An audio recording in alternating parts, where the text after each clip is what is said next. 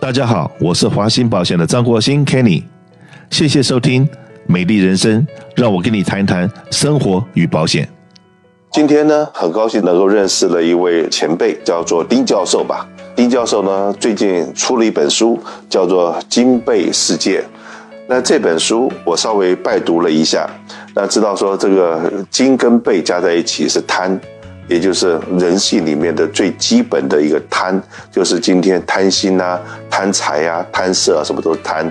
那今天丁先生呢，他是以一个过来人的角色，因为他过去的经历非常的奇怪。他在做过台湾的这个所谓的国票证券董事长，对。那也就是说，他在看到这个股市的起起伏伏，然后以及呢，有很多人在叫做股海的沉沦，就不管是赚也好，赔也好。那今天我特别能够请到我们的丁教授来这里边闲聊一下。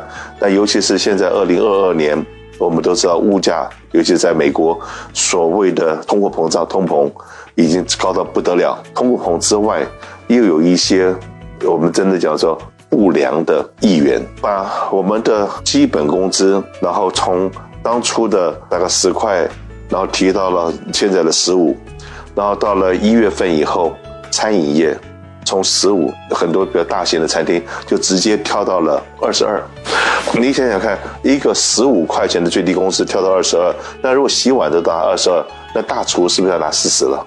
或者大厨是不干？那那个立法人说，我只有规定一百家店以上的公司用这个法律，一百家店的我们没有这个法律。那我请问你，你是洗碗的，你在小店里面洗碗是不是也是洗？在大店里面洗碗也是洗，那一个是十五，一个是二十二话，你是不是有机会就往高的爬？整个的物价指数一定会有很大的波动，那尤其是现在美国的利息也一直往上面加嘛。所以说今天来跟这个丁教授稍微的闲谈一下，聊一下，就在二零二三年我们的前景，我们的展望。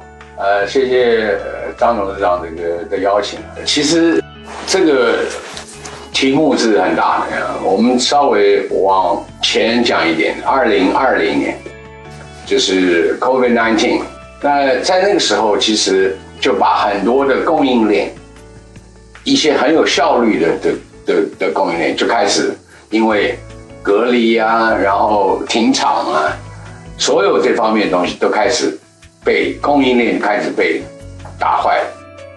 那个时候其实就应该。这些央行的官员们就应该要注意这个事。然后接下来，其实通膨起来，那当然 Fed 没有其他的办法，各国的央行也没有其他办法，基本上就是升息。那么我们走到今年六月份，其实 COVID 已经飞了位了，但是在那个时候啊，所有的东西因为二月份俄乌战呃战争，原物料批发全部都都起来，再加上。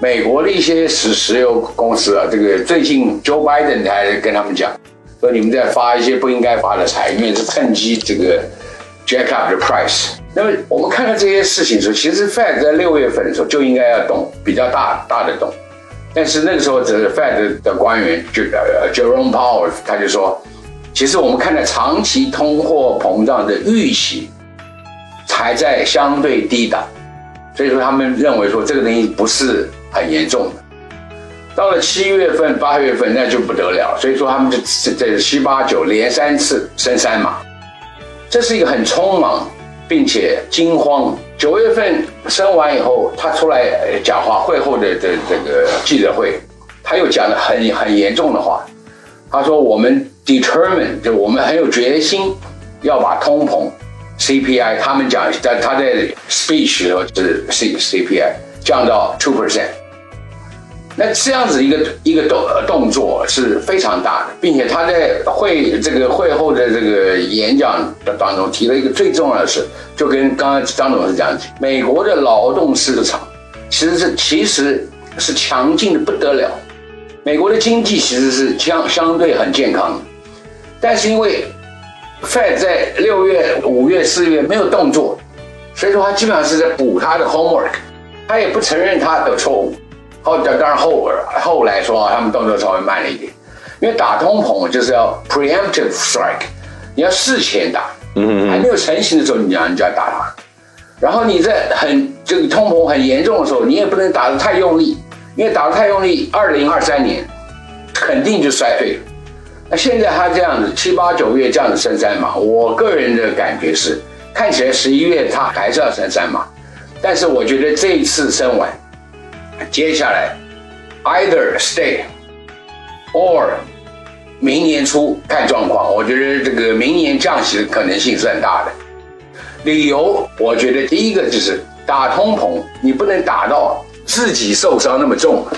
一个很重要的理由就是，一九七九年的时候，我 Volcker 叫福尔克当央行总裁的时候，那个时候美国经啊经济问题是很大的，失业率百分之八，通膨百分之十三。那一段时间，经济学家就给他一个 term 叫做停滞性通货膨胀。就经济不成长，通膨很高，失业率一样是很高，所以说那个时候是是困难。呃，Volcker 一九七九年十月份到国会去作证的时候，他说我们要开始把货币紧缩起来，然后放宽利率的这个空间。所以说我们就会看到这个一九八零年 Fed Fund Rate 短率哦二十帕，那个时候是不得了的高。我们现在贷款利率到七跟八，已经受不了。那个时候是二十。哎，Fed Fund Rate 短短率哦，所以说他在这样子用力打通膨的时候，那当然就是一九八零、八一、八二，美国就 recession 衰退就就很厉害。所以说，我现在的观察是，Fed 现在连续三次升三码，我觉得这个做基本上是已经够了。我们接下来看到的十月份的数目字，我们比较喜欢看一样东西。叫做 PCE，叫做 Personal Consumption Expenditure，这个是我觉得 Fed 官员也是这样讲，这方面衡量通膨应该是更准，就是你这个月花出去消费的钱，跟上个月这个 percentage 是一怎么样？我觉得这个是比 CPS 是是是更要更要准确一些。我的看法是 PCE 大概在十一月，在十月、十月、十一月都会降，本来是这个五点八。应该会降到四点多，其实四点多到了明年 Fed 的 forecast 是认为 PCE 大概是会降到二点八，嗯嗯嗯，二点八跟二，其实我觉得不是非常远的意思就是说，Fed 在十一月再升三三码，就是连续四次，每一次都是升三码，我觉得这个力道是已经很够。那个时候我接下来十二月，我觉得就应该要停了，让它 stay high。这是 Fed Fund Rate stay high 一阵子，然后慢慢慢慢碰碰下啊。那这个里头有一个重要的事，刚才张董事讲，就是劳动市场太太厉害了。九月份的失业率三点五，百分之三点五，几乎是充分就业了。九月份那八月份、九月份，基本上所有的数目字告诉我们说，一个愿意工作的人。并且可以工作的人，他有二点二个工作机会等着他，就跟张总那个刚刚讲，一个洗碗你要洗十五块的，但是洗二十二块，因为都做一样的事，可是你只要稍微 survey 一下，你就可以找到，因为有别人要花更高的钱，因为 labor market 劳劳动市场非常 tight。所以说，大家都是需要比较高的工，并且是有的。那在这样子的状况下，通膨是不容易被打下来。那 Jerome Powell 在在会后的这个 speech 就讲说，他要希望能够把劳动市场恢复到均衡。均衡的意思大概是，一个愿意并且可以工作的人，基本上有一个工作的机会就可以了。像现在是二点二，那当当当然 wage 就是工资会会起来。那么。市场的解读就很清楚啊，你本来是二点二，然后现在要降到一，的意思是说企业聘雇要变少了。那假如说经济再不好，那当然可能会 lay off 人，开始支遣人。所以说大家就觉得说，哇，假如把劳动市场弄下去的话，那么 recession 这个衰退明年就看得见了。那我的看法是啊。现在这些原物料价格，所有这些东西都是在在下来了，还有房房价，嗯嗯，慢慢下来。唯一很难打的就是劳动市场，劳动市场实在是太紧。那么要打这个这个东西，除了升息，现在已经这样子升成这样子，渐渐的这种紧啊，到了明年，按照 Fed 的 forecast 是说明年大概失业率会到四点一，可四点一还是非常厉害，也是充分就业。所以说我我觉得，假如说慢慢慢慢在 Fed fund rate stays 在 high，我觉得慢慢再走个一季两季，我觉得基本上这个东西是会下来稳定了。嗯，所以说通膨嘛，我们 economist 认为说要打通膨其实是不难的，只要你用力打。嗯，你一直把钱紧缩起来，利息一直不断的升高，当然就停了。以前的经验就是这样，可是现在美国经济是好的，是健康的。